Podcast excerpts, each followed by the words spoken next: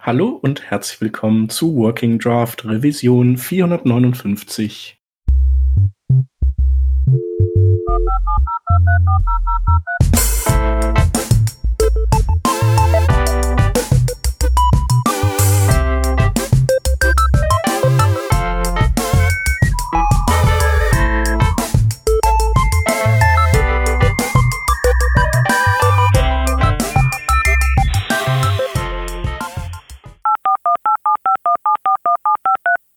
Diese Revision von Working Draft wird euch präsentiert von der CT WebDev, der großen Entwicklerkonferenz des Computermagazins CT. Am 9. Februar dreht sich auf der CT WebDev in sechs spannenden Online-Talks alles um das Thema Web Performance. Unter anderem weiht euch Martin Splitt von Google in die Geheimnisse von Googles Performance-Metriken ein und ein paar euch möglicherweise bekannte Podcaster sind auch dabei. Der Chef verrät euch, wie ihr mit Hilfe von Chrome DevTools und Cloudflare Workers Performance-Optimierungen in Lichtgeschwindigkeit durchprobieren könnt und bei mir gibt's Einblicke in JavaScript Engine interner. Workshops gibt es ebenfalls unter anderem zu React Native und falls ihr in meinem Workshop vorbeischaut, zu noch nerdigeren JavaScript Performance Details. Sichert euch jetzt euer Ticket für die Konferenz am 9. Februar und für einen der Workshops am 10. Februar. Das macht ihr am besten auf ctwebdev.de, alles in einem Wort, und am allerbesten spart ihr dabei noch etwas. Denn mit dem Rabattcode WebDevPod21, auch das alles in einem Wort, gibt's 15% auf alle Ticketarten. Das war nochmal ctwebdev.de für eure Tickets und WebDevPod21 für 15% Ersparnis.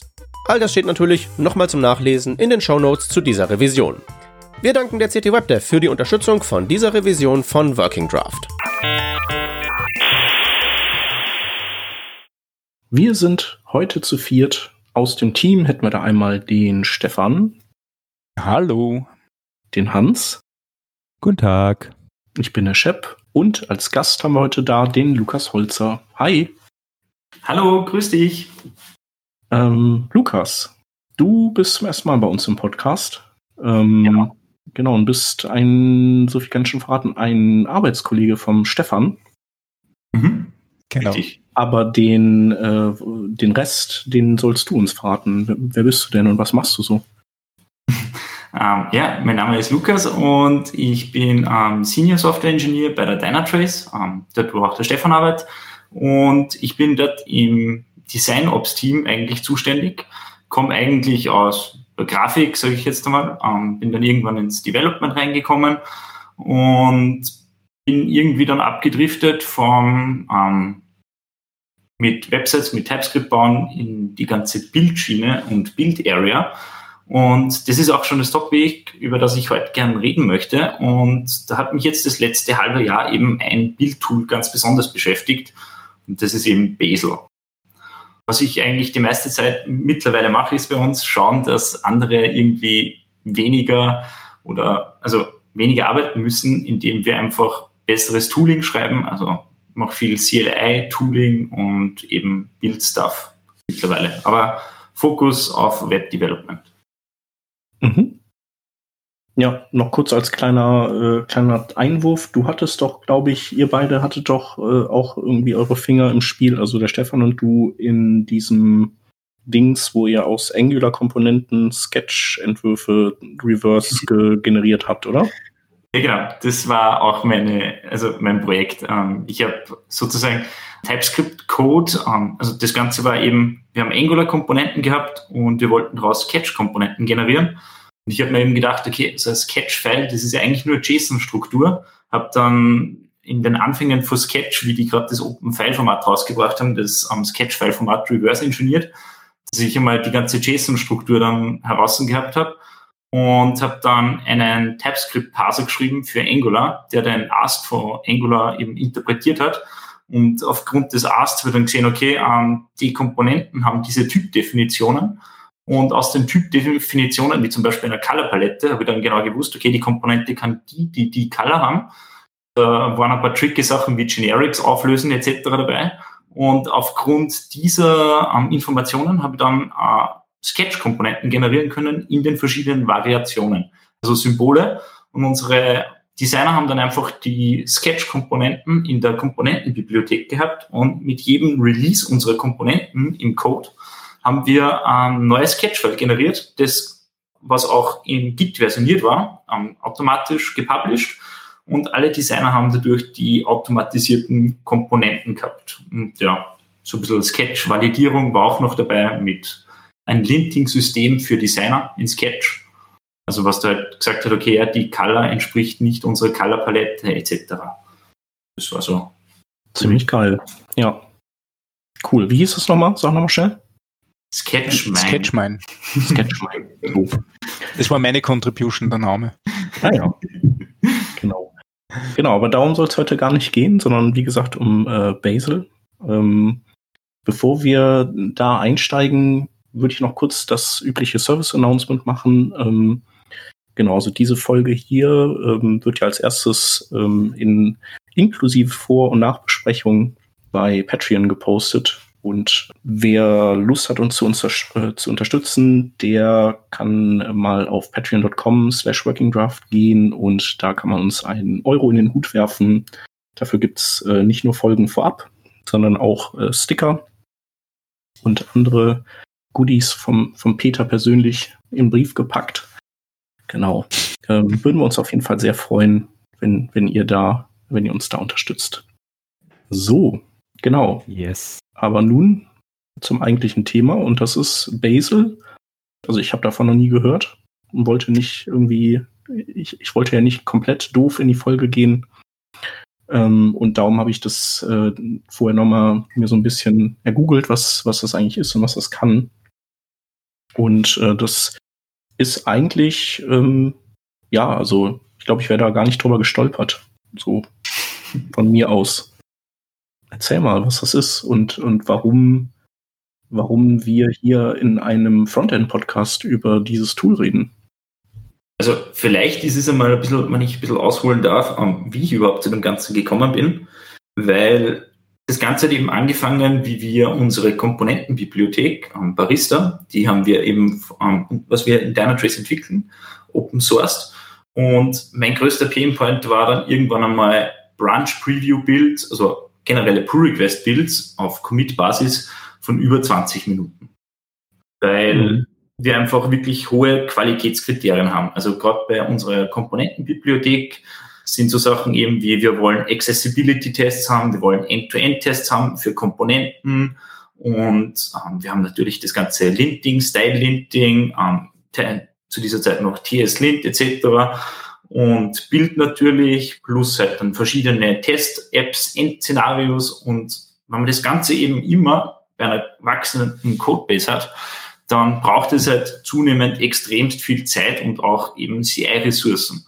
Und ich habe gesagt, das kann es nicht sein, dass ich über 20 Minuten jetzt auf mein Bild warten muss, bis der irgendwie mir liefert, ist das jetzt gepasst oder nicht und habe mir eben ein bisschen umgeschaut und bin damals dann auf NX gestoßen. Ich weiß nicht, ob ihr das kennt. Ähm, das ist, ähm, war damals, ähm, das ist von, sage ich jetzt mal, Ex-Angular Team-Members oder Googlers, die eben dieses, die Firma Naval gegründet haben, spezialisieren sich auf Frontend, Enterprise Architecture, haben einen Riesensupport für viele Frameworks eben wie React, Angular etc., und was die gemacht haben, ist eben dieses Effekte-Testing. Also basierend auf deinem Commit-Set, also deinem Git-Diff, kannst du ja sagen, okay, die, die, die Files hängen, also sind in meinem Diff drinnen. Und wenn ich jetzt ausgehe von einem dummen Linting-System, wo ich keine Dependencies habe, brauche ich ja nur die Files linten, ähm, die eben in meinem Change-Set drinnen sind und nicht immer die komplette Codebase. Weil wenn man sich so einen typischen Change Change anschaut, dann hat man, also im Sinne jetzt von unserer Komponentenbibliothek, man arbeitet an einer Komponente, nehmen wir jetzt zum Beispiel das, ähm, dem, das Chart her, dann brauche ich aber die anderen 50 oder 60 Komponenten ja nicht jedes Mal bauen, weil ich nur ein Change im Chart drinnen habe. Ja. Und die haben halt das dann gemacht, dass sie eben ähm, aufgrund der TypeScript-Imports ähm, einen Dependency-Graphen aufgestellt haben, wo sie gesagt haben, okay, Library, Library, Library. Das kann man sich vorstellen wie so kleine NPM-Packages oder Sub-Packages im Sinne bei so einer Komponentenbibliothek. Das heißt, der Button ist zum Beispiel eine Komponente, ähm, ein Chart, dann eine Table. Das Chart kann aber, die Komponenten können sich auch gegenseitig ähm, verwenden.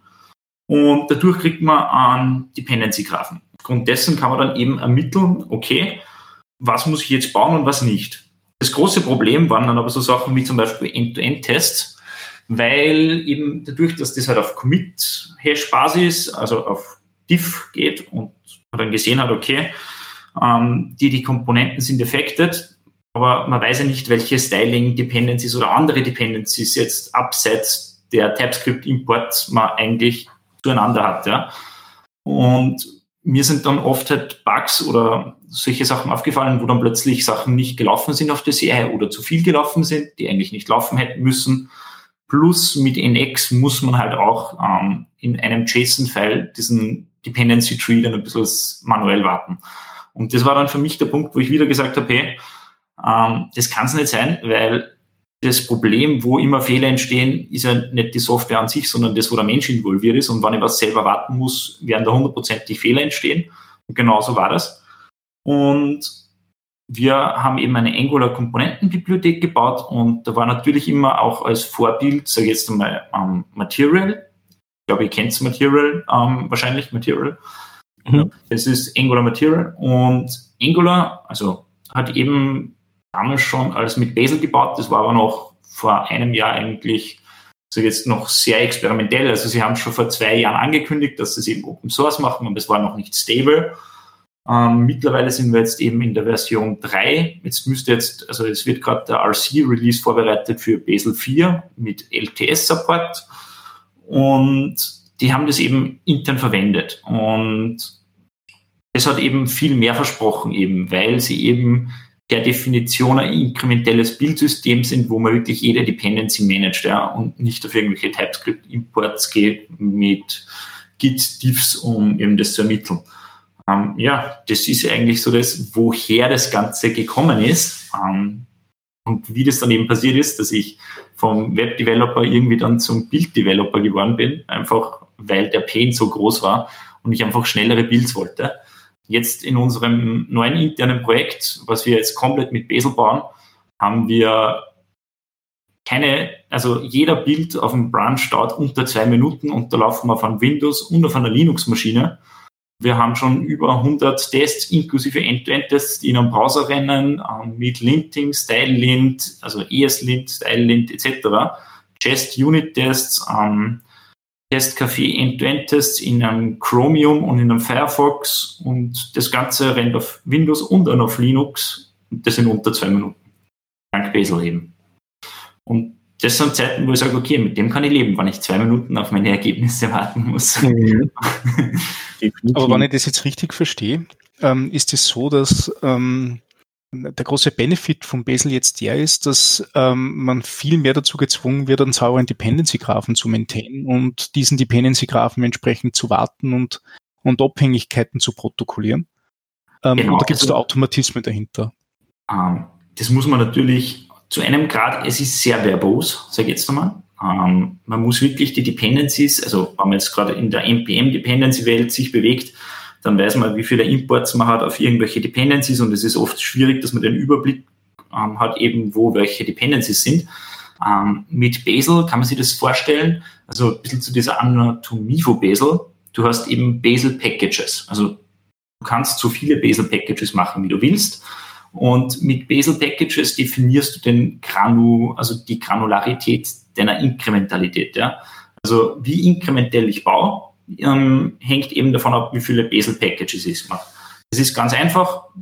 Es geht nach einer Folderstruktur und wenn man jetzt einen Folder macht und da legt man jetzt ein Bild.basel-File rein, wo man halt Targets definiert, dann ist das wieder ein separates Bild-Target. Ja? Und wenn man jetzt im Beispiel für TypeScript kompilieren hernimmt, ein TSC-Compile, dann habe ich jetzt zum Beispiel als Dependency, gebe ich natürlich meine Source-Files an, also die Liste an Source-Files, die kann ich mit einer Glob angeben oder auch nicht, plus äh, Liste an Dependencies, nämlich NPM-Dependencies. Das heißt, jedes inkrementelle TypeScript-Build-Target weiß ganz genau, welche Dependencies ähm, es zur Verfügung hat und schreit auch zum Beispiel mit einem Fehler durch die Strict Dependency Checks, nennt sich das Ganze, wenn ich plötzlich was importiere, was ich dem aber nicht mitgebe. Dadurch kann man das Ganze auch enforcen. Ja? Was jetzt zwei riesen Vorteile hat. Nämlich, ähm, man weiß sofort äh, auf einer Architektursicht, ähm, wo vielleicht Bottlenecks liegen aufgrund der Dependencies oder kann das sehr gut gleich ähm, eindämmen, wenn man sich sofort ähm, mit einer Query eben sich den Dependency Graph anschauen kann und gleich ermittelt, okay, wo wird zum Beispiel dieses Package verwendet und was das zweite Coole ist, Bazel per Definition lässt keine Circular Dependencies zu. Das heißt, dadurch, dass du ja jedes Target eben oder andere Bazel-Package angeben musst als Dependency, lässt es dich keine ähm, Circulars bauen. Das heißt, das ist nicht möglich, was halt einen riesen Performance-Impact auch hat, weil wir vorher eben das Problem gehabt haben, zum Beispiel in der Komponentenbibliothek, dass halt zum Beispiel die Button Group hat eine Dependency gehabt auf ähm, den Button und der Button hat wieder Dependency gehabt auf die Button Group. Und dadurch entstehen halt Circular Dependencies, die dem Bild massiv beeinflussen und langsamer machen. Ja, ähm, hat das deine Frage vielleicht ein bisschen beantwortet, Stefan? Oder? Ja, sehr cool. ähm, ähm, Chef, bitte. Ich, ich habe jetzt ausnahmsweise gar nichts gesagt. Also wenn, dann ist das entweder der Stefan gewesen oder du. Also, Entschuldigung. Da mache ich einfach mal weiter, drängel mich so dazwischen. Eine Sache, an die mich das nämlich stark erinnert hat, diese inkrementellen Builds, ne? man hat irgendwie ein, ein Package, was man dann sozusagen definiert und da ist dann ein abgeschlossener Bereich sozusagen, hat mich ein Stück weit an diese unterschiedlichen Build-Steps, die man beispielsweise auch bei einem Docker-Image hat. Also bei einem Docker-Image ist es ja zum Beispiel so, hm, dass man jetzt sagen kann, man, man kann jeden Layer einzeln cachen. Ne? Man möchte was kopieren, äh, das kann man dann cachen, wenn sich nichts an den Files ändert, dann wird dieser Cache nicht verworfen. Man macht ein Jahr einen Install, wenn sich an einem, keine Ahnung, an einer Package-JSON oder an einem Log-File nichts geändert hat, dann wird dieser Teil ähm, auch nicht verworfen. Aber jetzt zum Beispiel, wenn es um das Bilden von, von sowas wie TypeScript geht oder so, dann ist es ja dennoch so, dass wenn ich dann ein, keine Ahnung, TSC-Bild mache mit meinen Resources, die ich, die ich äh, mir vorher von einem Git gezogen habe, dass ich sehr wahrscheinlich in den Dependencies natürlich irgendwo Veränderungen in meinem Code habe. Ähm, kann Bazel da nochmal gesondert helfen, diesen Bild auch an der Stelle noch zu beschleunigen? Genau, also ähm, es gibt einmal grundsätzlich zwei Arten von Dependencies, sage ich jetzt einmal so grob gesagt. Und zwar, es gibt einmal eben diese anderen Workspaces, von denen man importiert. Das heißt, mhm. ähm, so ein Bazel-Projekt schaut aus, man hat im Root ein Workspace-File, wo man mal Dependencies definiert. Das heißt, ich habe jetzt zum Beispiel im Falle von einem Node-Projekt habe ich immer Dependency auf NPM. Ja? Das heißt, ich habe ein Package-JSON, wo ich Dependencies definiere und da hat Bazel eben einen Fine-Grained Mode, wo man, also das kommt aus dem Rules Node.js Bereich. Also es ist aufgegliedert in verschiedene Sprachen, weil Bazel Language Agnostic ist. Und im Node.js Bereich zum Beispiel ist es so, dass man dann wirklich pro ähm, NPM-Package auch ein eigenes Bazel-File automatisch generiert bekommt, von dem man dann importieren kann. Das heißt, so eine typische Dependency würde ausschauen im Falle, ähm, klassisches Beispiel, man verwendet diesen TSLib Import Helper für TypeScript, ähm, dass man dann sagt, okay, mein TSC verwendet eben diesen Import Helper, ähm, das ist dann at npm slash slash, also das ist so diese Workspace-Definition für npm und dann kann man nochmal sagen TSLib. Oder ich ähm, brauche irgendwelche Lodash-Helper-Funktionen, dann sage ich at npm slash slash lodash und habe lodash dadurch definiert als Dependency. Das andere ist dann eben die Dependencies, die man selbst im Code. Ja. Weil ich kann jetzt hergehen und kann jetzt zum Beispiel theoretisch für jedes File ein eigenes Bild-Basel-File machen. Würde ich jetzt auf keinen Fall raten. Mhm. Das ist jetzt nur exemplarisches Beispiel. Das heißt, wenn sich in dem File nichts geändert hat, ähm, braucht er das auch nicht rebuilden. Das heißt, was Basel macht ist, äh, für, ich weiß nicht, ob ihr mit TypeScript so mit Ambient am ähm, Type Declarations vielleicht ähm, bewandert seid. Jedenfalls. Ähm, Stefan bestimmt. Äh, Stefan ganz bestimmt. ähm, jedenfalls ähm, generiert Bazel, also braucht er eine TypeScript Compilation, braucht er nicht nur Source Files, sondern das ist ja das bei, wenn ich ja NPM Dependency habe, in TypeScript zum Beispiel, dann kompiliere ich ja nicht die NPM Dependency, sondern ich weiß nur, okay, das ist jetzt sozusagen Public ähm, API aufgrund der Tab Declarations und ich verlasse mich, dass das, dass das daherkommt und kompiliert deshalb nur meinen eigenen Code und ja nicht die NPM Dependency. Und Bazel macht es genauso eigentlich. Also der behandelt einen eigenen Code wie eine NPM-Dependency, weil er weiß, okay, das ist schon kompiliert, da habe ich schon Type Declaration Files dafür. Das heißt, das brauche ich nicht mehr kompilieren. Jetzt tue ich nur mal diese Set an Files eben kompilieren und kann dadurch eben auch wirklich ganz individuell meinen inkrementellen ähm, granularen Mode definieren. Das ist halt immer ein bisschen eine Gratwanderung, weil es bringt nichts, wenn man jetzt überinkrementell ist, weil dann braucht das Analysieren der Dependencies länger, als man sich eigentlich spart.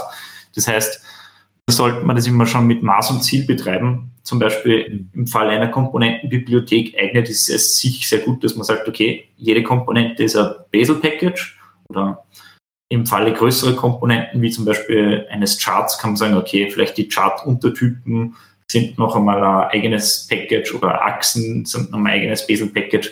So, also was mir immer recht hilft dabei ist, okay, wie oft greife ich das an oder wie oft habe ich da drinnen einen Change mhm. und wie oft muss ich das recompilen? Und dadurch ergibt sich das eigentlich sehr logisch, was ein um, Dependency ist. Plus, weil ich ja schon gesagt habe, eine dieser, dieser Architekturprinzipien, Dinge, die sich, äh, Dinge, die sich oft ändern, gehören zusammen. Also, oder, oder Dinge, die sich miteinander oft ändern, sollen auch miteinander gepackaged werden oder, oder, oder verbunden werden. Ich glaube, in, in diesen mhm. Solid Design Prinzipien kommt es, kommt es vor. Da gibt es einen ganz schönen Satz, der, der in einen Tweet passt, aber den mir nie merken mag. Ich suche das in der Zwischenzeit. ähm, jedenfalls, ähm, was, was halt auch ist, ähm, sind zum Beispiel andere Dependencies, ja. Weil wenn ich jetzt sage, ähm, in so einem Node.js-Ökosystem, wenn wir gerade drüber geredet haben, ähm, hat man vielleicht dann ein Deployment mit Docker auch dabei wo wir gerade eben vorher geredet haben, über die Layers auch im Docker, das sind ja auch alles Dependencies, ja. Also das ganze Projekt ist eigentlich alles, kann man mit Bazel managen. Also es gibt fast für alles ein Rule. Das heißt, es gibt offizielle Bazel Rules für iOS, für Android, für Kotlin, für Java natürlich, für Python, Go. Also die Liste ist lang. Da gibt es eben diese Seite awesomebazel.com, glaube ich, wo man so ganze Listen an Community Rules auch sieht. Und es sind halt auch sehr viele große Firmen, die halt selbst eben zum Beispiel dieses, diese Homepage ähm, Baukastenfirma Wix.com, die bauen alles mit Bazel intern oder SpaceX zum Beispiel. Und die haben halt dann auch ähm, sozusagen ähm, Rules, die sie dann halt zur Verfügung stellen, ja, für bestimmte Languages etc. Aber was ich noch sagen wollte, zum Beispiel im Falle von Docker ist es auch, das ist eine Dependency. Das heißt, wenn ich jetzt in einem Docker-File wenn ich das jetzt kurz zu analysieren runterbreche, hat man das erste Mal das, vor was für ein Base-Image man dependet. Ja? Das heißt, da steht dann wahrscheinlich from Node Alpine oder 14, je nachdem halt. Das heißt, das wäre schon mal die erste Basel Dependency, die man aber im Workspace schon angibt, ja? wo man sagt, okay, hol da bitte dieses Image runter und solange sich das nicht ändert, ähm, ist das immer gecached da. Das zweite ist dann, dass man halt dann wirklich die einzelnen Steps hat. Ja? Also wie man es halt kennt. Erstens, man kann ja eben ein Multi-Stage-Docker-Image bauen, wo man auch schon mal eben verschiedene Layers drinnen hat und dann natürlich jeden Step. Und mit Bazel kann man natürlich die ganzen Steps ähm, einzeln anlegen, tar-Files generieren, die super gecached sind und dadurch dann auch wieder weiß, okay, Dependencies, jetzt hat sich da die TypeScript Compilation geändert. Jetzt muss er natürlich das eine tar-File wieder bauen, die anderen braucht er nicht bauen, etc. Und das Ganze geht hin, bis es gibt eigene Kubernetes Rules wo man dann äh, Deployment auf den Kubernetes Cluster mit Bazel gleich machen kann. Also das fängt wirklich beim npm Install auf und hört beim Kubernetes Deploy auf. So geht's da mal. Ist das jetzt beantwortet geworden oder bin ich zu weit ausgeschliffen? Nee, das war sehr gut. Ich glaube, gerade diese Gegenüberstellung, die macht so wertvoll, ne? Weil ähm, man fragt sich jetzt natürlich, okay, ich, ich äh, weiß nicht, ich habe mein eines Tool am Start, warum soll ich das jetzt ähm, damit sozusagen mit Bazel ersetzen. Oder ich habe vielleicht auch zwei, drei Tools in der Chain, weil eine mhm. Sache, die, mh, die ich jetzt noch überlege, ist, irgendwo muss das Ganze laufen. Ne? Sagen wir mal, ich habe jetzt irgendwie mein Bild mit mit Docker oder so mhm. ähm, und spiele das dann nachher irgendwie auf eine auf eine Plattform auf wie jetzt keine Ahnung AWS oder mhm. ähm, oder äh, Google Cloud Plattform oder ähnliches ähm, kann man zum Beispiel jetzt sowas nehmen wie einen Jenkins, der dann praktisch die Command-Line-Befehle an sich erstmal ausführen würde. Ähm, also, wie würde man da, da so einhaken vorgehen? Ja, klar. Ja, einhaken darf, ähm, genau das ist es ja. Um, Bazel soll ja nichts ersetzen. Um, man muss sich Bazel mehr so vorstellen wie ein Orchestrator, der einfach genau weiß, wann er was ausführen muss und wann er sagt, okay, dazu habe ich schon Artefakte, das heißt, ich brauche es nicht mehr ausführen. Das heißt, Bazel integriert sich in jedes CI-Pipeline. Ich habe Bazel laufen bei uns im Barista sogar auf einer GitHub, also GitHub CI-Pipeline, also die Built-in von GitHub. Ich habe es auf Circle CI laufen. Wir haben es jetzt intern auf einem Jenkins laufen. Wir haben es auf BuildKite, einer Open Build Plattform laufen. In Wahrheit kann ich das auf jeder Windows-Maschine, auf jedem AWS, bevorzugt natürlich auf einem Ubuntu, laufen lassen. Ähm, ich kann es lokal ausführen, überall. Es ist einfach eine Binary, die ich installiere und das war's. Und die kümmert sich um die Orchestration. Was aber natürlich ein großer Vorteil ist, eben bei so Bildsystemen wie Bazel, dass sie halt eine Remote Build Execution zur Verfügung stellen. Es kommt natürlich auf die Projektstruktur drauf an, ob man eine Remote Build Execution braucht oder ob es sinnvoll ist, sage ich jetzt mal. Das heißt, ähm, wenn man jetzt zum Beispiel einen Base Branch hat, von dem immer nur kleine Features wegbaut und die Gesamtheit sich grundsätzlich nicht verändert, sondern ähm, wenn dann nur einzelne ähm, Teile und dann macht eigentlich eine Remote Build Execution relativ viel Sinn. Das heißt, man schickt die Artefakte, also den Code, nur mehr zu diesem Build-Server. Der hat immer alles im Cache drinnen liegen, baut das durch und sagt einfach, hey, das ist das Result und schickt das Result zurück. Das sind eigentlich die schnellsten Builds überhaupt dann. Es gibt ja verschiedene Layers of Caching bei Bazel. Das heißt, die andere Seite wäre eben, man hat einmal als erste einen Local Disk Cache, der speichert zum Beispiel mal die Repositories oder so, also so NPM-Dependencies, Go-Binaries oder alle möglichen Docker um, Base-Images, von denen man zum Beispiel extended. Dann hat man eben den Disk-Cache für die eigenen Artefakte und man kann dann halt noch zusätzlich einen Remote-Cache machen. Das ist eben an, also eigentlich nichts anderes als ein Nginx mit einem Put und einem Get. Kurz, kurz, wenn ich kurz einhaken darf, das heißt, so Dinge wie meine mhm. Node-Module sind auch in diesem Cache drinnen. Und ähm, ich kann diesen Cache auch remote nutzen. Das heißt, ich kann sagen, hey, ähm, ich arbeite immer mit den, mit den aktuellsten Node-Modulen, die, die jetzt gerade für mein Projekt gelten und habe die nicht einmal bei mir installiert, sondern nutze die einfach von diesem Remote, Remote Cache. Mit der API, ähm, also de, de, das wäre das, was mit der Remote Build Execution geht. Leider ist mhm. mit der jetzigen Version das noch nicht möglich. Das kommt aber mit der zukünftigen Version, dass eben die Node-Modules dann auch eben gecached sind von der Remote Build Execution. Momentan muss man die noch selber anbauen. Okay. Aber dann sind zumindest die Artefakte meiner Kollegen äh, gecached. Das heißt, wenn ich jetzt ein großes Team habe und, und ich, bin, ich bin dieser Button-Schreiber und ich mhm. schreibe einen Button, den ganzen Tag Button, Button, Button, Button, Button. Und neben mir ist, ist, ist, ist meine Kollegin und die bastelt die ganze Zeit am Grid, Grid, Grid, Grid, Grid, Grid. Dann kann ich sicher sein, dass meine Buttons immer im aktuellen Grid laufen, weil mhm. sie die äh, die korrekten Pull Requests gestellt und das Ganze in, in den ah. Main Branch gelaufen ist. Es kommt immer darauf an, wie das ist zum Beispiel. Also, wie wir in unserem internen Repo aufgesetzt haben, ist so, dass ähm, auf einem Master Branch hat der beim erfolgreichen Bild eben das, dass er das pusht und sonst konsumiert jeder nur. Das heißt, alles, was am Master Branch gebaut ist, von dem kann jeder profitieren. Auf jeder Plattform gibt es eben den Cache. Mhm. Ähm, vorausgesetzt, man hat natürlich den Cache enabled. Ähm, aber ähm, eben Artefakte wie Node-Modules ähm, werden derzeit noch nicht ähm, über den Cache geliefert. Das ist das Einzige. Mhm. Was aber sehr cool ist, ist, ähm, dass man mit Bazel sehr wohl ähm, zum Beispiel Node.js-Versionen etc. oder eine spezifische Yarn-Version wendet. Also das machen wir zum Beispiel. Dadurch brauche ich ähm, nicht mehr sicher gehen oder sagen, hey, du musst genau diese Node.js-Version installiert haben, weil erst ab 12 gibt oder ab 14 gibt es zum Beispiel das Top-Level Await. Bitte installiere die, sondern es ist ganz egal, der braucht eigentlich gar kein Node.js installiert haben, weil Bazel ähm, wendet dir diese Sachen. Ja? Das heißt, selbst Node.js oder Yarn wird mit Bazel gewendet. Du brauchst nur Bazel installiert haben. Im Falle zum Beispiel unserer End-to-End-Tests habe ich das eben gemacht, dass ich an Chromium und an Firefox mit Bazel wende und dadurch du brauchst kein Chromium und auch kein Firefox installiert haben, weil das wird alles über Bazel einmal runtergeladen, das liegt dann in deinem Repository Cache und du hast es dann immer ähm, bis sich halt irgendwas ändern würde. Das heißt, wenn man jetzt im Workspace eine andere okay. Browser-Version angibt, dann wird es den Browser nochmal neu runterladen, die neue Version. Okay, das ist jetzt quasi, dieser Repository Cache ist nur ähm, ähm, Zwischen, Zwischenlogger bei mir, damit ich äh, nicht ständig übers Netzwerk auf den, auf den Bildcache zugreife. genau. sondern ähm, okay.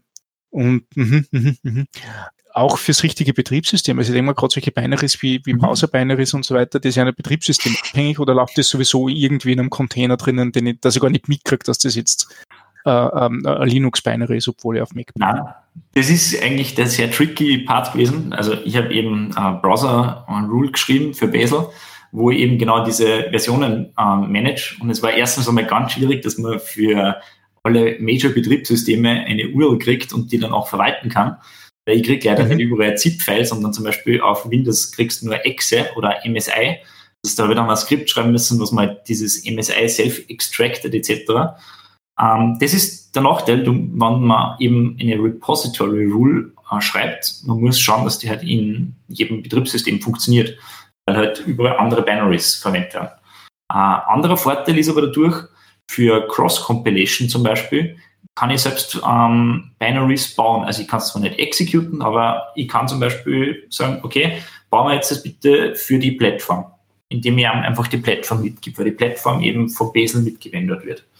Das heißt, ich kann mhm, eben okay, Cross-Compiles machen. Das ist ein richtiger Vorteil.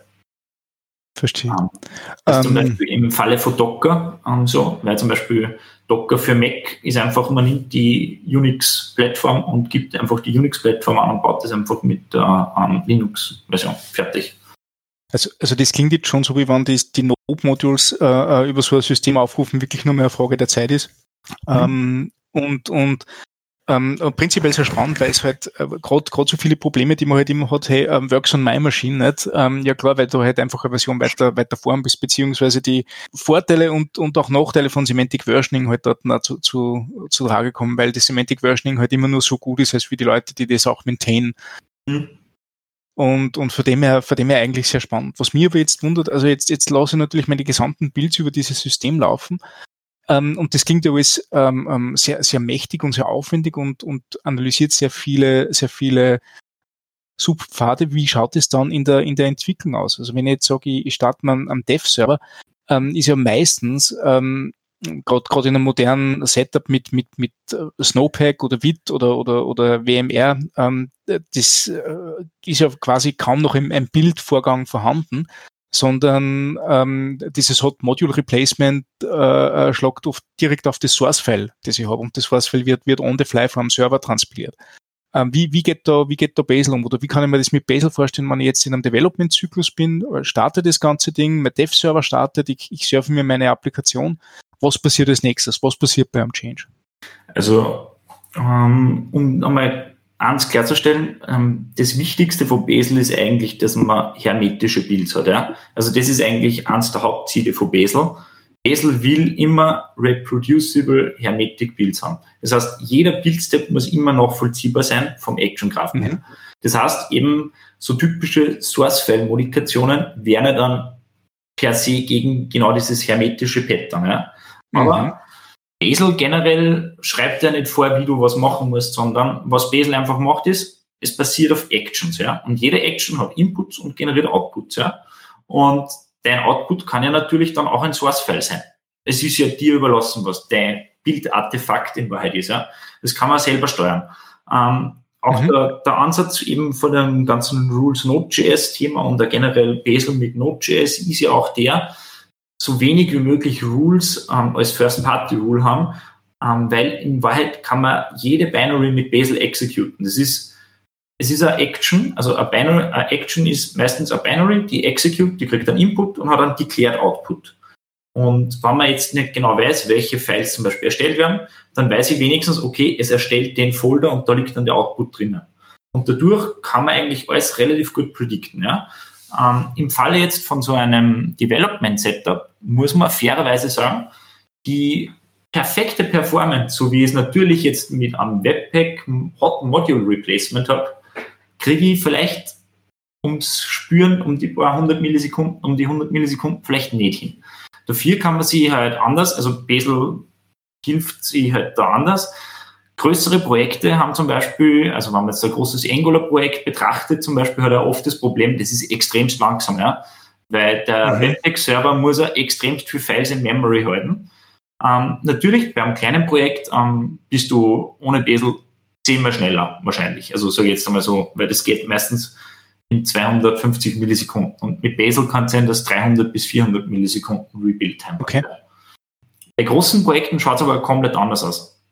Weil eben Bazel den Vorteil hat, okay, ich ändere jetzt was zum Beispiel in den Button. Jetzt weiß ich zum Beispiel mein Dev-Server. Also was, man, was ich mal bei Bazel sehr gern mache, ist zum Beispiel dieses ganze Webpack-Konglomerat einfach weglassen und die ganzen Build-Steps manuell machen. Natürlich kann man Webpack ähm, auch mit Bazel ausführen. Das ist überhaupt kein Problem. Dann ist eigentlich kein Unterschied zum anderen Setup. Man hat halt dadurch dann Inkrementalität in diesem Webpack-Bild nicht, ja, sondern dann ist halt der Webpack-Bild ist ein Bazel-Target fertig, ja. Das heißt, das ist recht klasse, wenn man jetzt sagt, zum Beispiel, man will ein bestehendes Projekt auf Bazel migrieren, kann man eigentlich hergehen, zum Beispiel ein Angular-Projekt, es gibt sogar einen eigenen Angular CLI am Bazel Executor, der führt eigentlich die ng-Commands aus mit Bazel. Es ist in dem Sinn jetzt nicht so inkrementell, aber du führst das Ganze schon mal mit Bazel aus, kannst es dadurch in der Pipeline integrieren und kannst dann daran arbeiten, dass du das inkrementeller kriegst. Ja? Weil der, der große Vorteil ist ja bei diesem ganzen Bazel ja nicht das, ich baue nur TypeScript, sondern ich habe ja meistens mehr. Ich habe Tests, ich habe End-to-End-Tests, ich habe ein, ein, ein wirkliches Ökosystem rundherum. Und das ist halt dann das, wo eben Bazel wirklich ähm, hervorsticht, einfach weil das alles kann. Ja? Und in unserem Beispiel eben bei diesem Dev-Server ist es so, dass ich einfach gesagt habe, okay, was macht dieser Dev-Server? Oder wenn man das jetzt sagt, man nimmt jetzt ein React-Bild her, ja. Das ist ein Webpack, der als erstes einmal TypeScript kompiliert, dann ein Bundle erstellt und das im Browser dann surft unter einer URL, also dieser Webpack Hot Module Server etc. Das heißt, das wird unter einem FTP File Protokoll, also äh, äh, HTTP File Protokoll einfach oder was wird das gesurft und dann hat man die Files alle da und kann darauf zugreifen und sieht es im Browser. Und sobald sich was ändert, wird einfach die URL aktualisiert, der kriegt wahrscheinlich über Socket Connection nur her, da hat sich was abgedatet und fertig. Und wenn man das jetzt so herunterbricht, dann kann man das ohne Webpack auch ganz einfach eigentlich bewerkstelligen. Man hat ein Bazel-Target, das kompiliert den TypeScript-Code. Da kann ich wirklich sehr inkrementell meine einzelnen TypeScript-Targets haben. Dann habe ich, wenn ich es brauche, einen Bundler. Da habe ich zum Beispiel eben ES-Build im Einsatz mittlerweile. Also das ist der schnellste mhm. JavaScript-Bundler, den ich jemals gesehen habe, muss ich ehrlich sagen. Der sticht Rollup um Welten weg, das ist ein Wahnsinn. Ähm, der basiert auf Go. Wieder Vorteil von Bazel, weil ich kann mit Bazel direkt die Go-Binary direkt aufrufen und brauche es jetzt nicht über JavaScript callen, wo ich wieder einen Speedverlust habe, ähm, weil ich ja die Go-Binary direkt ähm, über die CLI aufrufe und sage, okay, über die Command-Line-Axe, das sind meine Files etc. Dann geht's weiter, dann kriege ich ein Bundle am ES-Bild kann das schon, dass das das Bundle zum Beispiel in einem Surf-Mode auf irgendeinem HTTP irgendwas halt surft, Localhost. Oder ähm, in unserem Falle haben wir gedacht, okay, für dieses React-Beispiel, ich nehme einfach ein klassisches Browser-Sync ja, und surf das Ganze, die ganzen Files, die ich einfach eh habe, über Browser-Sync. Fertig. Was, ich, was dann zusätzlich gibt, vor Bazel ist eben dieser File-Watcher, der nennt sich iBazel. Das hat jetzt nichts mit Apple zu tun. Aber das ist eben weiter. Äh, der kennt einen Dependency-Graphen und das ist halt das Charmante, wenn man plötzlich, wenn ein File dazugekommen ist oder selbst in einem Bildfile oder in einem anderen Package, man nicht den ganzen Dev-Server wieder neu starten muss, sondern einfach der merkt es, weil er den ganzen Dependency-Graphen kennt, vom Backend bis zum Frontend und genau weiß, okay, da hat sich jetzt was geändert. Ähm, Ping gibt einfach einen Ping an meinen Browser-Sync und der Browser-Sync sagt, okay, Reload und fertig. Und in Wahrheit, es reißt sich, glaube ich, um 50 Millisekunden zu einem Hot Module Replacement. Für das, dass ich aber korrekte ähm, TypeScript Compilation habe, die wirklich immer nachzuvollziehen ist, dass ich jeden Step wirklich inkrementell machen kann und selbst wenn ich einen größeren Change habe, ist eigentlich relativ schnell ist dank ähm, Super Caching über HTTP. Mhm, mhm. Okay, das ergibt Sinn. Ja, ich finde es vorhin gut, dass du die, die elendig langen äh, äh, Angular Incremental Builds angesprochen hast, weil das ist eigentlich ein, ein Thema, das hat, hat mir, glaube ich, im letzten Jahr hat mir das einige graue Haare gekostet. Wenn, wenn der initiale Bild einmal fünf Minuten startet, Und dann haben, haben die Kollegen auf, auf den, auf den Windows Powerhouse Maschinen, die sie da, die sie da gekauft haben, die neuesten Dell Notebooks äh, drucken auf, auf Speichern von einem Pfeil und man wartet drei Minuten auf den, auf den Rebuild. Da denkst du auch, wow, und, und das mit Hot Module Replacement, ja. Das mit Hot Module Replacement, genau. Das ist nur, das ist nur der eine Zeilenchange, wo man das Console-Log ändert. Und das war, also das war wirklich fantastisch. Wir haben dann schon Wetten gemacht, wer schafft es als erster, den Stock runterzulaufen, zur Kaffeemaschine, sich einen Kaffee runterzudrucken, wieder raufzugehen, bevor der Bild fertig ist für den inkrementellen. Und, ähm, also das waren, das waren echt, das waren echt harte Zeiten. Und, und das, ich halt auch. Ja, voll. Ähm, und, und was hast du für Alternativen? Nicht die Alternativen, die du hast, sind die, dass du halt alles in Subprojekte auf, aufsplittest. Das ist nachher das, was, was passiert in, in der Klassen Monorepo-Architektur, wo du halt sagst, okay, ähm, du hältst eine, eine lebendige Dependency zu allen, äh, zu, dem, zu dem gesamten Source-Stamm, aber du baust immer nur das eine Ding. In der Realität ist aber so, dass die Dependency-Bäume nicht so flach sind, wie es ein Monorepo gern, gerne hätte. Nämlich Monorepo sagt halt an, an Level Deep. Tatsächlich hast du aber äh, zwei oder drei oder vier Levels spätestens, wenn du einen Utility-Layer hast, hängst du so einen, so einen Dependency-Baum ein.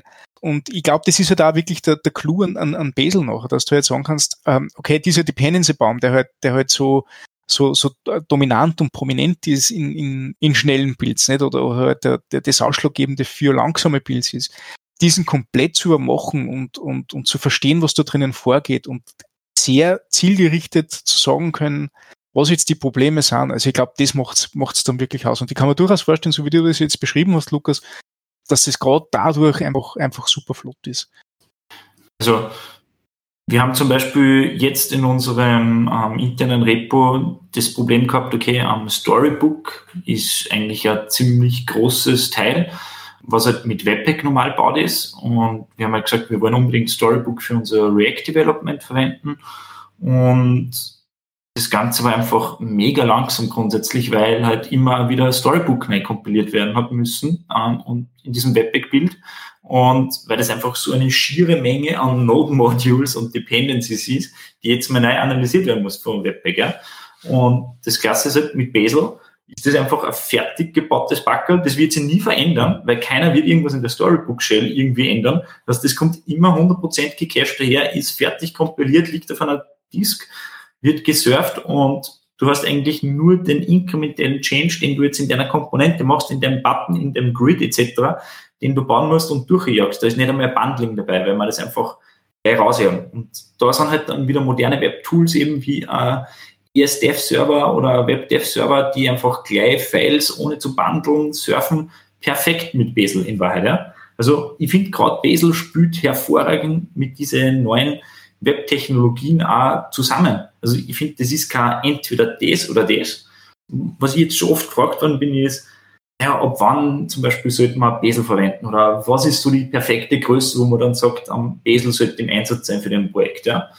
Und ich sage, das kommt vielleicht gar nicht so mit der Größe oder mit dem Umfang des Projekts ähm, zusammen, sondern das hängt vielleicht mehr sogar ab von dem, wo, was, was macht man alles ähm, per Branch-Bild, ja. Also ich sage mal, wenn ich ein normales Environment habe, dann habe ich wahrscheinlich eine statische File-Analyse, ein Linting, Testen, dann ein bisschen dabei. Ähm, Stylint, vielleicht, wenn ich irgendwie ähm, besonderen Wert auf irgendwelches CSS-Styling lege. Aber dann habe ich auch noch so Sachen wie Unit-Tests. Und Unit-Tests schreibt man ziemlich viele. Ähm, vor allem, wenn dann ein Repo ein Jahr alt ist, hat man meistens doch eine schiere Menge an Unit-Tests und halt ein paar End-to-End-Tests dann auch oder Integration-Tests.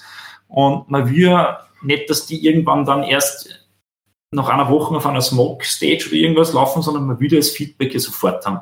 Man will sofort wissen, was passt, was nicht. Und da sage ich dann, das ist dann der Zeitpunkt, wo ich sage, da brauche ich dann Basil, weil ich will dann nicht jetzt mal 15 Minuten warten müssen oder länger, dass ich ein Feedback habe, ob jetzt mein Change irgendwas vielleicht in meine End-to-End-Tests ähm, gebrochen hat oder nicht. Und daher finde ich, ist halt immer, man muss sie irgendwie wie jetzt schnelle Bildzeit haben und nicht nur Geschwindigkeit, sondern auch reproducible, eben dieses Works on Machine loskriegen, was, was wir früher echt oft gehabt haben. Wir haben immer das gehabt früher in unsere ähm, Retros und so auf dem Localhost herzeigen, das zählt nicht.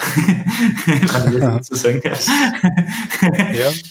Ja, das kenne ich, kenn ich noch sehr gut. um, ähm, aber das hat man eben mit Baseln immer das Problem. Das ist halt wirklich cool. Und einfach das, okay, wenn es auf das CI bricht, dann bricht sie mit demselben Fehler bei mir auf meiner Lokalmaschine auch.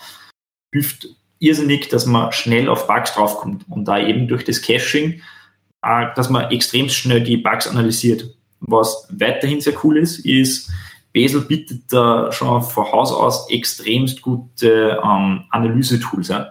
Das heißt, ich kann einfach sagen, ähm, minus minus record full profile data und dann fährt der TGZ-Backer raus, was ich einfach im Chrome unter slash tracing, also tracing, die Google Chrome API Tracing einfach raufdrop und dann kann ich den Bildgrafen von Besel sofort analysieren und was genau, okay, die Action hat so lange gebraucht zum Analysieren, Inputs, Outputs etc. Ähm, und da war der Fehler dann drinnen. Ähm, das ist auch ein extremst großer Vorteil, einfach die Analysefähigkeit von Besel. Okay, ähm, jetzt, jetzt haben wir einige Dinge gehört, was, was Besel so, so großartig macht. Ähm, äh, haben die, die Kollegen noch irgendwelche Fragen dazu?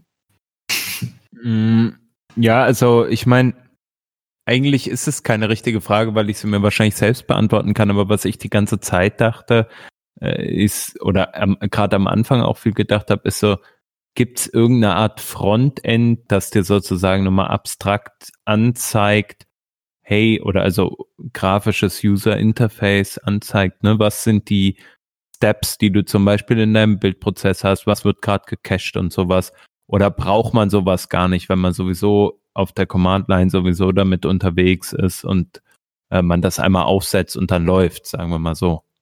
Ähm, dafür ähm, vielleicht ähm, zu beantworten, was ich sehr intuitiv finde, ist, dass Besen wirklich halt eben auf dieser Folderstruktur basiert. Das heißt, ähm, äh, man hat immer Besel Targets, das nennt sie das, und das besteht immer aus zwei Sachen. Das eine ist der Pfad zu diesem Bild Besel-File, das ist die Folderstruktur. Die beginnt immer mit einem Doppelslash, das heißt, okay, das ist jetzt der Workspace Root, geht dann runter bis zu dem Bild Besel-File und dann hat man noch einen Doppelpunkt und dann das Target, was man halt in diesem Besel-File ausführen will. Das heißt, wenn man jetzt ein Compile-Target hat, was ein TypeScript-Compilation macht, dann einfach Doppelpunkt Compile fertig. So ein Besel-File kann man sich eigentlich sehr deklarativ vorstellen. Also das Ganze ist eben die Starlark Language, die ähm, auf Python basiert eben. Das heißt, man hat eigentlich nur so Function, also man oben so Load-Statements, wo man halt diese Funktion oder dieses Makro halt ladet. Hat man Load-Statement und dann hat man einfach ähm, ein Function-Call, wo man einfach sagt, okay, Name ist dieser Name. Dann setzt man so ein paar Properties wie Sources, Steps, ähm, das ist ein Array an Dependencies. Sources ist auch ein Array an Strings oder Blocks halt. Und dann kann man einfach sagen, Doppelpunkt Bild, Doppelpunkt ähm, was auch immer. Und es gibt eigentlich nur drei Commands bei Bazel. Das eine ist halt Bazel Build, das baut das natürlich. Dann hat man Bazel Run, das ist jetzt für ähm, Binaries, wo man sagt, okay, ich würde jetzt gerne einen Dev-Server starten etc. Und dann hat man noch Test. Das ist so die, die letzte wichtige. Ähm, unter Test fällt eigentlich sehr viel rein. Da fällt statische Codeanalyse etc. Alles, was halt zurückgibt, ist es gepasst oder nicht, fällt eigentlich unter Bazel Test. Es gibt dann von Basel Test noch eine weitere Stufe, das ist dann Basel Coverage. Das ist eigentlich ein Test, nur wo halt noch ähm, Coverage Results auch noch zusätzlich ermittelt werden. Aber mit diesen Commands kann man eigentlich alles abbilden. Und von dem her ist es eigentlich sehr intuitiv als Entwickler, finde ich, wenn man das einmal so ein bisschen verinnerlicht hat, dieses System, dass man einfach sagt, okay, ich gehe jetzt in den Folder rein oder ich bin jetzt gerade in dem Folder Packages slash Components slash Button das ist mein Folderpfad, dann sage ich einfach Basel Build im Packages slash Components slash Button Doppelpunkt Compile. Und dann kompiliert mir nur den Button zum Beispiel. Oder ich habe eben High-Level-Targets oder Aliases, wo ich dann einfach sage, okay, Jan Dev also in die Richtung, wo man dann einfach sagt, das ist Basel Run um, Components und da habe ich mir einen Alias gesetzt im Root eben, dass man halt das abstrahiert. Was man halt natürlich für Developer Experience machen kann, ist das Ganze in NPM-Skripts ein bisschen verpacken, dass der Developer das gar nicht so mitkriegt, wobei ich trotzdem irgendwie ein Freund bin, dass der Developer weiß, ähm, wie er das oder wie er das richtig ausführt, weil man ja eben diese Bildlast, ja, sage ich jetzt einmal, früher war das immer so, man hat ein, Bildteam gehabt in der Firma, was sich halt rein um den Bild gekümmert haben und die Developer haben einfach dahin produziert und dann, wenn diese Ei gebrannt hat, dann hat das andere Team Feuer löschen müssen, aber das war gar nicht ihr Code. Das hat nie wirklich funktioniert. Und mit Bazel ist das halt super, weil wirklich dieses Bildthema schon eigentlich beim Developer vorne ist und äh, Awareness schafft, das sind meine Dependencies. Ich muss mich um meine Dependencies kümmern ähm, und ich muss aufpassen, was ich da angebe, weil wenn ich natürlich mehr angebe, wird mein Bild langsamer, weil er nicht mehr so viel inkrementell machen kann. Das, das finde ich halt einen großen Vorteil. Natürlich gibt es dann so Bildanalyse-Tools wie BuildBuddy, das ist gratis zum Beispiel und open, für Open-Source-Projekte, was dann den Bildgrafen ein bisschen grafisch visualisiert und zeigt, okay, mhm. da hat man sich so viel Zeit gespart etc. Aber das interessiert mir in Wahrheit gar nicht, weil bei uns dauert der Bild auf der CI immer unter zwei Minuten. Das heißt, letztens hat einmal der Windows äh, einen Cache-Fehler gehabt, da hat er dann fünf Minuten braucht und jeder hat schon so herumgeraunzt. So, ah, die Bildzeiten, fünf Minuten, nein, Wahnsinn. Das ist ein inkrementeller Rebuild gewesen vor einem halben Jahr. Also da muss. Aber, ähm, ja. Ähm, also ich kann auf jeden Fall bestätigen, nachdem ich mir das, das Komponentenrepository heruntergeladen habe vor kurzem, um ein paar, paar ähm, TypeScript-Annotationen durchzudebuggen, ähm, ich habe nicht viel mitbekommen von Bazel, nur dass, wie ich äh, npm install und npm start ausgeführt habe, der Konsolen-Output ein bisschen anders ausgeschaut hat im Vergleich zu früher. Also das war, ich glaube, war, glaube ich, der, der, die größte Änderung. Genau. Ähm, so wie du mir die, die Sachen damals gezeigt hast, während du das entwickelt hast für, für Barista, äh, habe ich gemerkt, also dieses Cache Directory ist halt etwas, wo man nicht reinschauen möchte, wenn man, wenn man nicht äh, total in einem Rabbit Hole versinken will an, an Bazel-Architektur. Also da, da geht es ja wirklich ab drinnen. Das ist ja ziemlich mächtig und ziemlich groß, für den ich verstehe schon, wenn man das Ganze einfach irgendwo mal remote haben möchte. Und Bazel-Files bearbeiten, finde ich, ist auch noch so, so eine Wissenschaft für sich. Äh, es ist schon, schon klar, was da passiert. Ich finde es jetzt noch nicht so leserlich wie zum Beispiel, keine Ahnung, blöder Vergleich vielleicht, vielleicht aber Galb-Skript ähm, war, war für mich immer ein bisschen, bisschen ähm, ähm, sinniger in, in, in dem, wie es geschrieben ist, ist aber da halt ein anderer Purpose, ne? Das ist eh ganz, ganz klar. Ich finde gerade, dass ja. sehr viel Parallelen zu Galb hat eben, weil Galb ja. war einfach, äh, ich habe ein Target, ein Task, ein Galb-File, das ist mein Task und in dem Task steht drinnen, was er genau macht. Das heißt, der Galb-Stream genau. hat immer angefangen, Inputs collecten, Data Massaging und da ist ein Output. Und im Endeffekt ist genau. das das Gleiche. Der Build-Basel-File ja. ist wie der JavaScript-File und ich habe eben die Inputs und ich weiß genau, welche Outputs es kriegt. Man führt es halt anders aus. Das ist das andere. Ähm, natürlich hilft es, wenn man ein bisschen Python versteht, weil man dann vielleicht einmal eine kleine Inline-For-Loop drinnen hat über Dependencies oder so Sachen. Okay, also die, die Bazel-Build-Files sind in, in, Python geschrieben oder ist es irgendein Python-System? Es ist okay. Stark, ähm, und also basiert halt eben auf ähm, also ich glaube, ursprünglich heißt Skylab in Google. Also Bazel ist ja auch nur die Open-Version von Blaze. Also Blaze gibt es ja schon seit 15 Jahren, glaube ich, oder länger bei Google schon drinnen. Also die bauen ja, mhm. man muss sich das vorstellen, wieso ja Bazel entstanden ist, weil Google hat ja ein Mono-Repository für alles. Und sie haben ja einen Bild für alles. Und das ist mhm. genau für das, haben sie ein eigenes Bildsystem, eben Blaze entwickelt. Und ich glaube, da hat es einmal das Requirement gegeben, dass jeder Code-Change unter fünf Minuten bei Google durchgebaut werden muss. Mhm. Und das haben sie eben nur mit Bazel eben hinbekommen. Und so ist das eben entstanden. Und weil dieses Tool eben so großartig war, haben sie gedacht, okay, wir open sourcen das Ganze und wollen uns natürlich auch Feedback von draußen. Durch das Ganze, also bevor Bazel noch open sourced worden ist, ähnliche Systeme entstanden, die man zum Beispiel kennt aus React Native. Das ist Bug das ist in Wahrheit, sind Google-Ingenieure, sind gegangen, sind zu Facebook gegangen, haben gesagt, hey, wir haben so ein klassisches Bildsystem gehabt ähm, bei Google, ähm, das würden wir gerne machen und haben dann eben Bazel irgendwie noch implementiert bei Facebook. Das ist eben das Bug, funktioniert eigentlich gleich, hat halt eine kleinere Community, sage ich, aber ähm, React Native zum Beispiel baut halt das mit Bug, weil sie eben auch das haben, okay, ich muss eben iOS und Android bauen etc. Ähm, mit was das auch sehr vergleichbar ist, ist zum Beispiel Gradle. Also es ist, hat schon ähnliche Prinzipien zum Beispiel wie Gradle, aber Bazel ist dann irgendwann halt einmal Open Source gegangen mit dem Ganzen, dann ist es halt Bazel geworden und auch diese Sprache ist dann eben von Skylab zu Starlag geworden und die schaut halt aus wie Python, sag ich jetzt mal. Also es ist wirklich mhm. wie Python schreiben. Wie, wie groß ist denn das Involvement von, von Google jetzt nur in das ganze Projekt? Weil ich, also ich weiß, ich kann mich noch erinnern, bei der letzten Deform haben wir den, den uh, Ulf, Ulf hat das, ne? Ulf Adams haben wir eingeladen.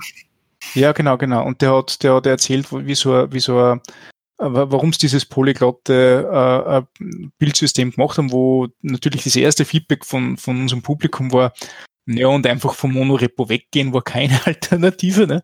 Ähm, aber, aber ja, ähm, ähm, an das kann ich mich sehr gut erinnern und das hat halt wirklich wie, wie ein Google-Projekt ausgeschaut. Und zwar wie ein Google-Projekt, das halt aktiv von Google maintained wird, also so ähnlich wie Angular halt. Ähm, wenn ich mir jetzt aber den Contribution Graph anschaue, ist äh, der Ulf bei weitem nicht mehr so involviert in das ganze Thema. Deswegen war natürlich sehr interessant zu wissen, also, also was macht Google jetzt damit oder, oder wie geht's jetzt weiter mit dem Ding und, und was, also, also Open Source Projekte sind nur, nur so erfolgreich, wie das, das Backing und die Akzeptanz von der Community ist, beziehungsweise wenn, eine, wenn eine große Firma dahinter ist, die, die, die Kohle reinsteckt.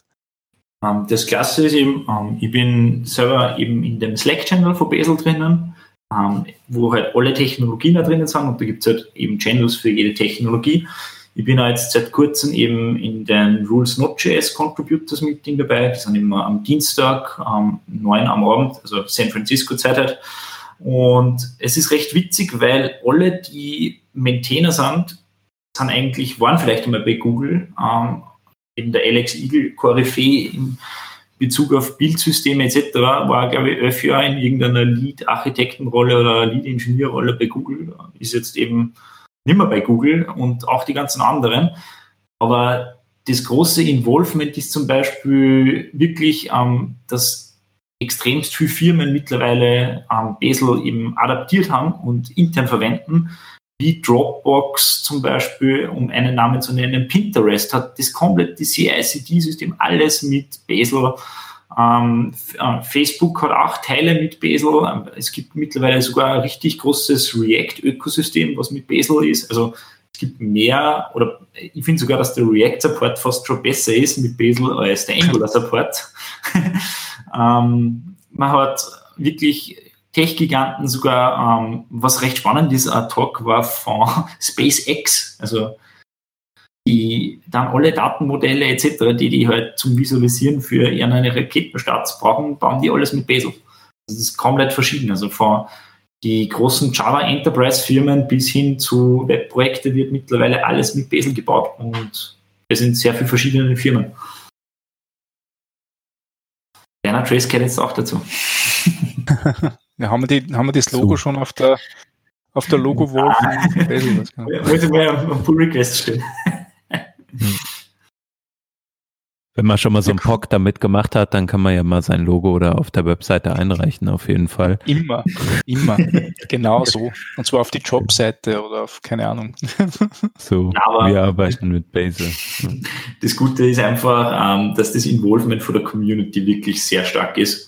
Mhm. Ähm. Und sie da gerade extremst viel tut eben, weil jetzt da gerade eben mit LTS-Support, der angekündigt worden ist, ähm, der ist jetzt gerade, ich glaube, 12. oder was, oder so, war jetzt gerade die RC, die letzte noch draußen. Ich glaube, es müsste jetzt dann gleich released werden in den nächsten Tagen. Hat das natürlich dann einen Anreiz für andere Firmen. Auch die Dokumentation wächst, also äh, im Rules Node.js, es werden immer, es gibt schon wirklich so viele Examples für alle verschiedenen Technologien von simpler React App mit Webpack, Angular App, äh, Vue Apps, Welte App. Ich habe erst letztens ein Stencil Example gebaut. Alles mögliche, Cypress Testing, ähm, Testcafé, Karma, Chessmine. Also in Wahrheit das ganze Node.js Ökosystem funktioniert schon mit Bazel. Ähm, und es das Coole ist eben, der Ansatz von Basel ist ja nicht, wir müssen für unsere eigene Rule schreiben, sondern das ist eigentlich die letzte Instanz, die man eigentlich immer will. Ja? Man schaut immer, dass man das eigentlich, da gibt es die Rules Node.js jetzt im Node.js-Bereich eben dieses Node.js Binary oder Node.js Test Rule, wo man in Wahrheit jede x-beliebige Node.js Binary reinhängen kann. Ja? Und wenn jetzt sagt, mein NPM-Package erzeugt ein Binary, dann kann ich die eins zu eins mit Bazel ausführen, weil es ist nichts anderes, call einen Node-Prozess und macht das plattformunabhängig, sodass ich auf einem Windows das Ganze in cmd.exe ähm, schnitt und in Linux und macOS wird das einfach ein SH-File und alles, was Bazel dann noch macht, ist diese File-Aggregation. Ja? Also das Ausführen an sich von der Tätigkeit macht ja nicht Bazel. Das sagt nur, schau, das sind deine Files, bitte verwende diese Files, die liegen da, da, da, da. Also das Ganze wird eben durch so Manifest-Files gemacht, wo halt wirklich jedes File, jede NPM-Dependency, jedes einzelne File steht da drinnen und wird dadurch durch Bazel weiß genau, okay, wo liegen die Files und symlinkt dir die Files dann in den richtigen Folder, wo du dann deinen Run-Files-Folder hast zum Beispiel, wo dann wirklich nur die Files liegen, die du brauchst. Das heißt, wenn jetzt zum Beispiel, ähm, das ist ja ein weiterer Vorteil, wenn ich ähm, jetzt in dem Fall einen Chess-Test ausführe, dann habe ich ja das große Problem in so einem Monorepo, dass das ja theoretisch sehr viele Side-Effects haben kann. Ja? weil da habe ich im Root irgendwelche Config-Files etc., da stehen dann Properties drinnen und ein Haufen an anderer Config- oder Environment-Sachen, die das irgendwie beeinflussen können, dem Bild, sei es eine Property in der Package-JSON etc. Und mit Bazel entkapselt man das Ganze, weil man sagt, okay, das ist jetzt meine Chest-Rule, die wird enkapselt getestet, das heißt, das baut so einen Run-Files-Tree das baut sich dann in seinem wilden Output Directory, was der Stefan schon angesprochen hat, einen Folder zusammen mit nur den Symlinks von den Files, die es wirklich braucht, um diese Chest Dependency zum Laufen zu bekommen. Das heißt, die Dependencies, die ich manuell angebe über NPM, sind da drinnen in einem Modules Folder, aber sonst keine mehr. Das heißt, wenn ich jetzt zum Beispiel vergessen habe, dass ich eine Dependency hinzufüge in meinem Build Basel File, die aber in meinem Test brauche, dann fällt mir mein Test um, weil er sagt, hey, ich kann die Dependency nicht finden auch wenn sie im Root Node Modules Folder vielleicht installiert ist, aber eben in meinen enkapselten Run-Files Folder ist sie dann noch nicht drinnen. Und das macht es jetzt sehr klasse zum Debuggen, weil man halt wirklich sagt, okay, man hat jetzt nur diese Chest-Config oder mehrere Chest-Configs drinnen und fertig. Im Falle von TypeScript kriegt man sogar noch ein großes Zuckerl, weil in einem Mono-Repo hat man meistens diese wilden TypeScript Extends-Pattern, ja, die sie über drei TS-Configs vielleicht dahin ziehen und dann weiß man immer, welches Property ist von wo extended worden etc. Und Bazel macht es ganz einfach, es tut die alle zusammen mergen in eine TS-Config und speichert die dort in diesem Bazel-Out-Folder ab und du weißt ganz genau, okay, das sind genau die Properties, die gesetzt worden sind und mit denen kompiliere ich das und da passiert nie was anderes. Und das macht es halt dann wieder sehr reproducible. Cool. Eine Frage, die ich noch habe. Äh, Gibt es irgendwelche Dinge, äh, äh, die dir an Basel jetzt fehlen oder die du gerne anders hättest, beziehungsweise die, die schwierig sind für, für Neueinsteiger oder, oder die auf jeden Fall auf lange Sicht geändert gehören? Ja, das, das ist leider so. Ähm, mein größter Pain bis jetzt ist das Windows-Thema, muss ich ehrlich sagen. Ähm, Basel ist halt am Anfang entwickelt worden ohne Windows-Support und der ist erst später eben nachträglich dazu ähm, gepatcht worden, kann man so fast sagen. Ähm, drum erlebt man halt oft, dass irgendwelche Rules zum Beispiel, sei es jetzt irgendwelche Docker-Rules oder was dann, oder irgendwo dann halt vielleicht steht dann, ah, vielleicht nicht der beste Windows-Support und hat vielleicht Bugs auf Windows, weil halt leider diese ganze Bildszene eigentlich fast nur auf Ubuntu oder Mac abbrennt, ja. Und auch der ganze Node.js-Bereich ist eigentlich mhm. dominiert von Mac und Ubuntu. Darum ist da leider das Caring über diese Windows-Kompatibilität immer leider sehr hinten. Und es hat mich selber einfach, glaube ich, zwei Sprints an Arbeit gekostet, dass einmal alles perfekt auf Windows funktioniert hat. Ja. Und im Barista Repository zum Beispiel.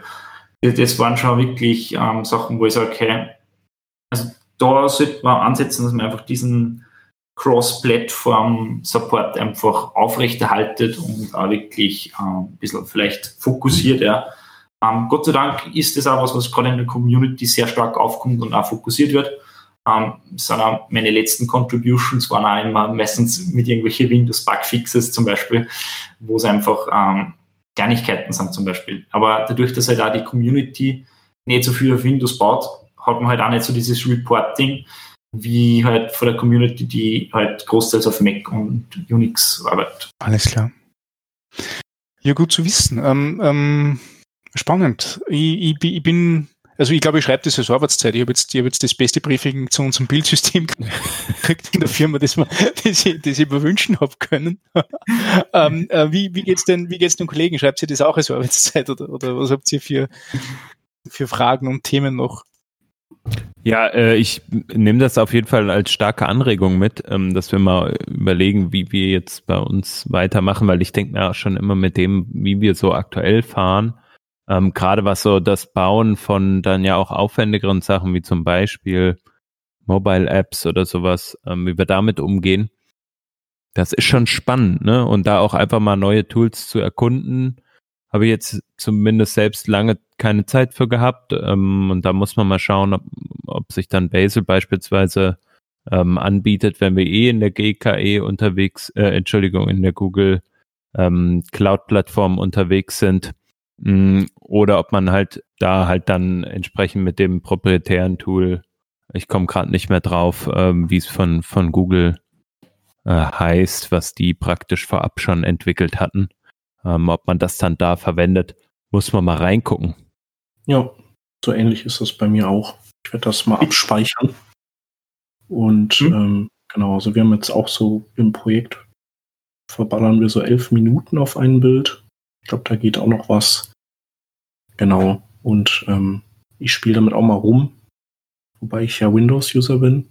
das heißt, ich werde mir so einen, äh, so einen kleinen Stahlhelm aufziehen. Es fängt schon beim Installieren an, dass man zum Beispiel für ähm, Node.js-Projekte ähm, dieses MSSys braucht, ähm, was halt mhm. äh, Unix Path eben verfügbar macht für manche File-Operationen. Aber ja. Ja. Mhm. ja, gut, aber das ist halt einfach so, ich glaube, da. Oder Subsystem. Auf Ubuntu Subsystem funktioniert relativ solide. Ja, stimmt. Ja. Ja, ich gucke mir das, also ich, ich werde auf jeden Fall mal damit äh, rumspielen, denke ich. Vielleicht auch mal so mhm. zwischen den Tagen oder wenn mir mal wieder, wenn ich mal wieder auf so ein Bild warte und mir denke, das schneller gehen. Genau, ich, ich äh, rechne da erstmal mit nicht mit großen Erfolgen, aber ähm, bei, bei, Fragen könnt ihr äh, mir einfach schreiben. Freut mich immer, da solche Probleme zu lösen. Ja, super. Genau, das ist auch generell ein gutes Stichwort. Unsere Hörerinnen und Hörer könnten dich, äh, könnten die dich auch anschreiben auf Twitter oder, oder sonst Jederzeit. Wo? Jederzeit auf Twitter, GitHub, per E-Mail, ganz egal. Mein GitHub-Profil ist eh sehr aktiv. Ja, den Eindruck hast du auf mich auch gemacht. Genau, ansonsten bist du ja auch da mit, mit im, im Team drin äh, von von Basil und du hast ja auch gesagt, dass die eh eine starke Community haben. Und was hattet ihr da? Ein Slack Workspace mhm. oder was?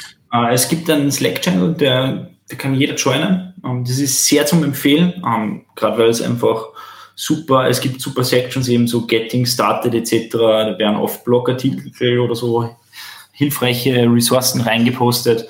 Ähm, man merkt dann, es sind oft wirklich viele Beginner drinnen, die wirklich gerade die ersten Versuche mit Basil machen. Äh, es wird mhm. meistens immer sofort geholfen. Ähm, der Alex Eagle schreibt, glaube ich, bei jedem drunter. Das ist ein Wahnsinn. Also, wenn man irgendwo auf GitHub ein Bezel-File sieht, kann man sich fast sicher sein, dass er irgendwas einmal im Changelog drinnen stehen hat. Und also die Community ist wirklich ein Wahnsinn und sehr responsive. Ja, super. Sehr cool. Ja, auf jeden Fall sehr beeindruckend und äh, vielen, vielen Dank, dass du uns da äh, oder dieses Tool mal vorgestellt und näher gebracht hast, weil ich glaube, so richtig auf dem Radar hat man das noch gar nicht, oder? Das ist immer noch so ein bisschen ein Geheimtipp, oder? Es ist Bleeding Edge. Das ist Bleeding Edge. Also ich habe auch mal geguckt, also ich habe parallel noch so äh, hier und da für die Shownotes ein paar Sachen quasi runter äh, oder gesucht und äh, in, in unser Board gepackt und so und also tatsächlich, ich meine, also vorgestellt wurde es irgendwie 2015, habe ich gesehen, aber trotzdem mhm. so die, die Artikel, dass Leute das wirklich äh, zum Einsatz bringen und so, da sehe ich eigentlich erst so aus 2019, 2020 was. Ja, es ist seitdem eben, seit dem 1.0, also es ist 2019 eben im Herbst die 1.0er Version rausgekommen.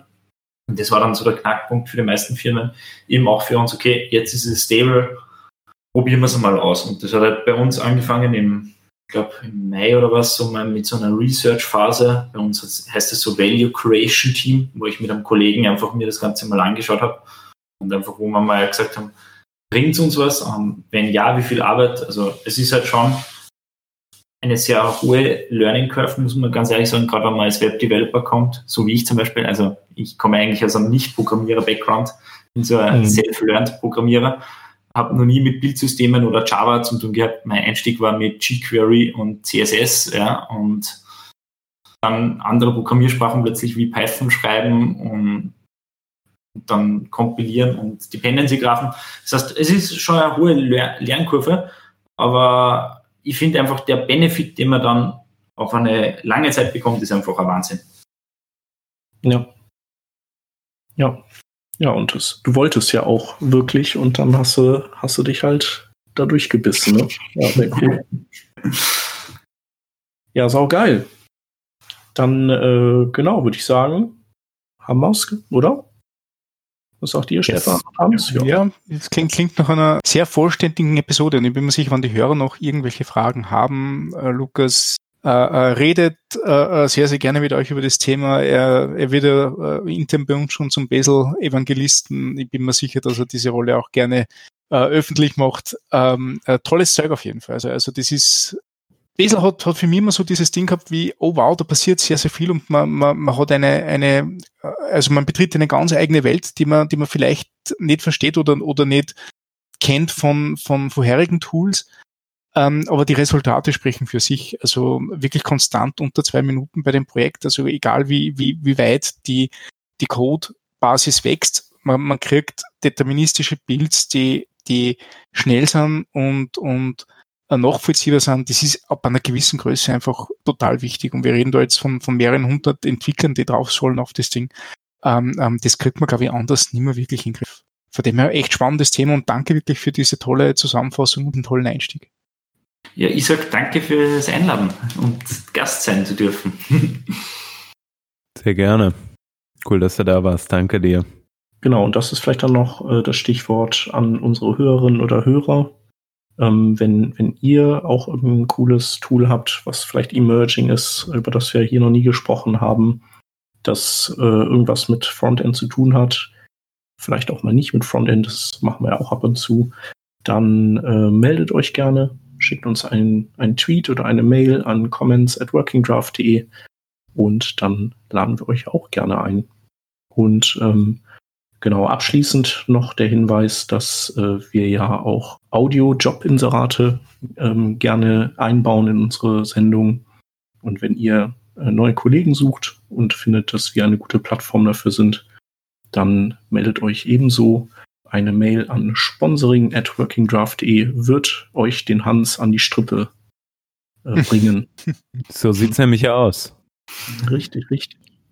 Und äh, für alle Leute, die sagen, sie wollen aber nur persönlich unterstützen, was heißt nur? Bitte dieses Wort streichen aus meinem Satz.